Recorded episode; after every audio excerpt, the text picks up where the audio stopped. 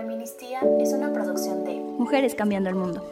Habla, exprésate, di lo que piensas, porque calladita no te ves más bonita. Esto es Feministía. Hola a todas, todos y todes, mi nombre es Elvia Trejo y les doy la bienvenida a este nuevo episodio de su podcast Feministía. Estoy muy muy contenta de estar de nuevo aquí.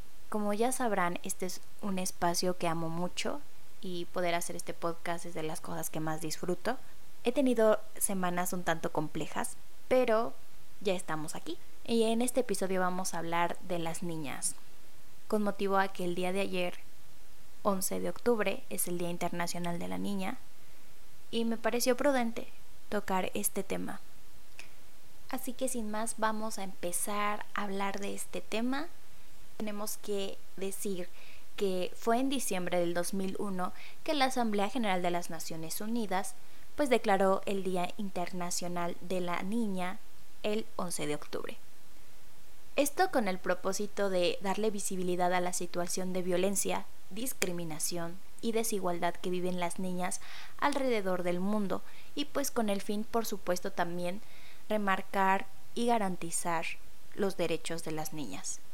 Hemos hablado mucho sobre la violencia de género, pero desafortunadamente las niñas presentan una doble condición de vulnerabilidad, desafortunadamente, debido a su edad, por ser pequeñas y, evidentemente por nacer niñas.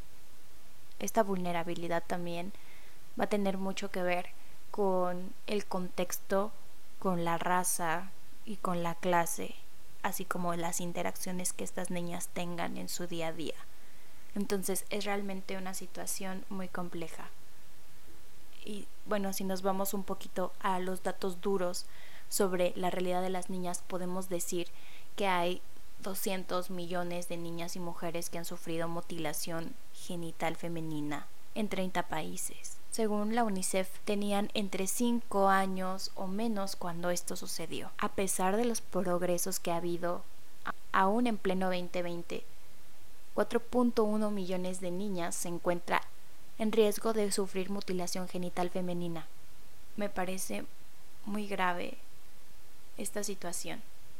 En muchos países, miles de niñas y adolescentes sufren discriminación y violencia por el tabú que existe en torno a la menstruación, a pesar de que la menstruación es algo bastante natural y normal en las mujeres, ha servido para que muchas niñas y adolescentes sean excluidas en la vida pública, desde cosas tan absurdas como que no puedan manipular los alimentos, ni tampoco puedan estar en espacios religiosos, hasta el hecho de obligarlas a que se aíslen completamente de sus hogares. Tampoco podemos dejar de lado el hecho de que en muchos países miles de niñas y adolescentes no tienen acceso a toallas sanitarias.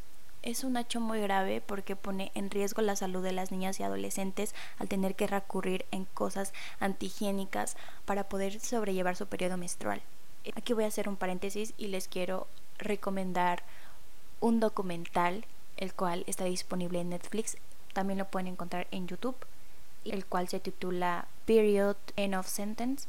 Este documental ganó un Oscar. En este documental podemos ver cómo se vive ese tabú del que les he estado hablando respecto a la menstruación en India.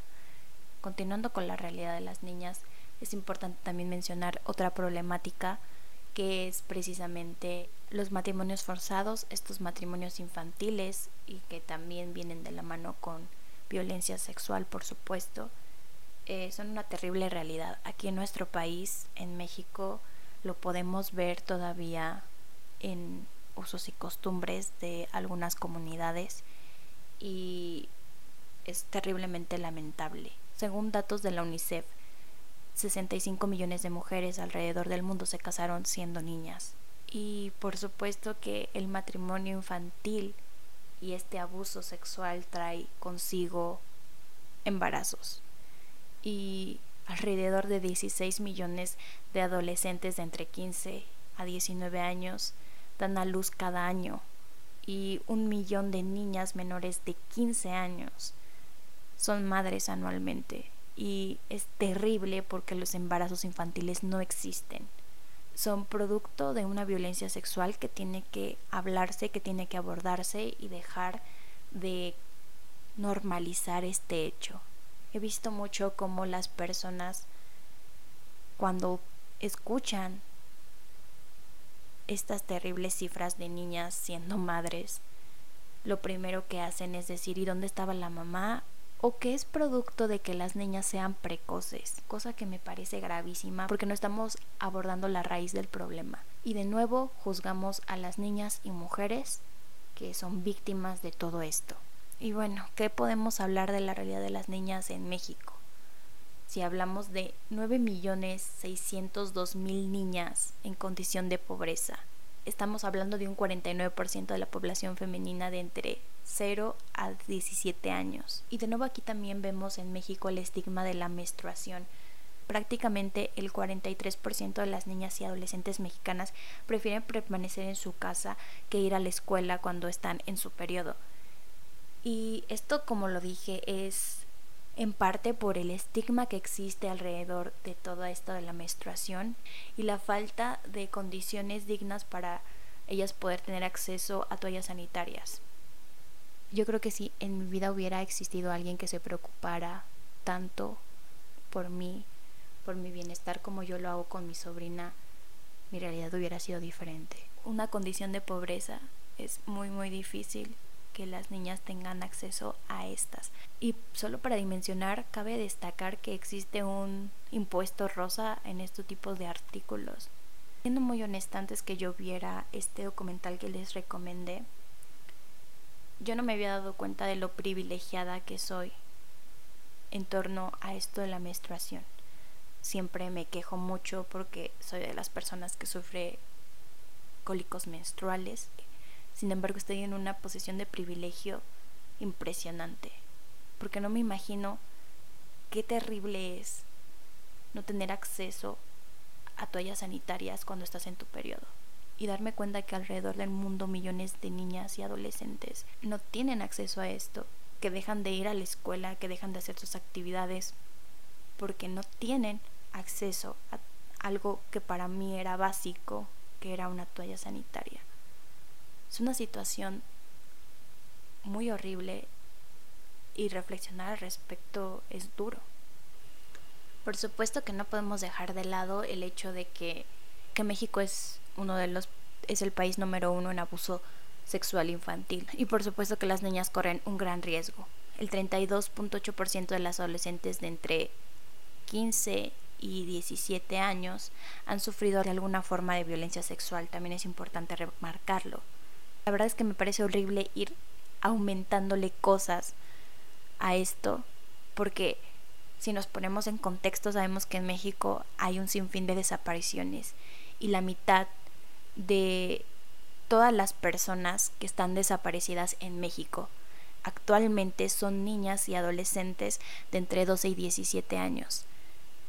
Así que tenemos muchísimo que trabajar, tenemos muchísimo por priorizar a las niñas porque está súper fuerte el hecho de que las niñas estén pasando por violencia sexual, por matrimonios forzados, por embarazos a raíz de estas violencias sexuales, ya que en 2016 de los 11.785 nacimientos que se registraron entre niñas de 10 a 14 años de edad, un 3% de estas, es decir, 353 casos, ya habían cursado hasta tres embarazos. ¿Se dan cuenta de lo gravísimo que es esto? Ya habían cursado hasta tres embarazos. Qué fuerte, qué horrible y de verdad que no tengo palabras para expresar el hecho de que esto sea normalizado, que esto no nos cause indignación, que esto no nos cause molestia, que no nos interese, se estima que el 89% de los nacimientos en los que las madres tenían entre 12 y 14 años de edad, el progenitor tenía entre 19 y 30 años de edad. ¿Se dan cuenta de esta gravedad? Son adultos abusando de niñas. Es horrible y increíble de verdad que haya tanta gente allá afuera proclamándose pro vida, lo digo entre comillas, diciendo que les interesa salvar las dos vidas cuando no sé por qué se quieren meter en la decisión de cada mujer de decidir si quiere ser madre o no, en lugar de que se preocupen y estén atentos en esta realidad que están viviendo las vidas ya nacidas. Para salvar vidas no basta con dejarlas nacer. Hay que estar pendientes de nuestras infancias. Hay que estar súper pendientes de estas cifras y que no nos parezcan solo números. Estamos hablando de niñas. Que lo único que deberían hacer es estar jugando, disfrutando de su niñez y no siendo madres y no siendo abusadas y no viviendo en la precariedad. Es súper fuerte todo este tema y es importante que sea señalado y es importante que lo veamos. No podemos dejarlo de lado, debemos empezar a priorizar a nuestras niñas. Debemos encargarnos de que sepan que no están solas y que tienen la posibilidad de tener una realidad diferente. Pero todos desde nuestras trincheras tenemos que poner un granito de arena para que esta realidad sea posible.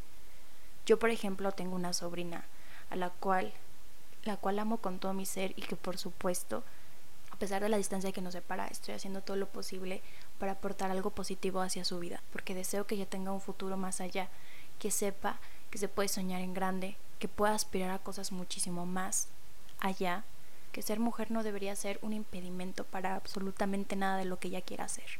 Y por supuesto que no está sola, que no se conforme con nada, que vaya más allá. Yo creo que todas y todos tenemos a una niña en nuestra vida.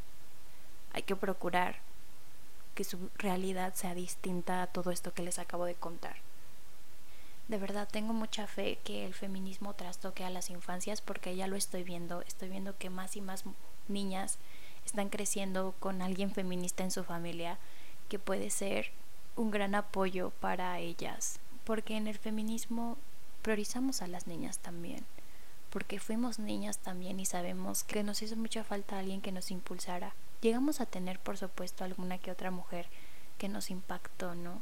Creo que si no lo tuvimos en el ámbito familiar, al menos sí en el ámbito escolar.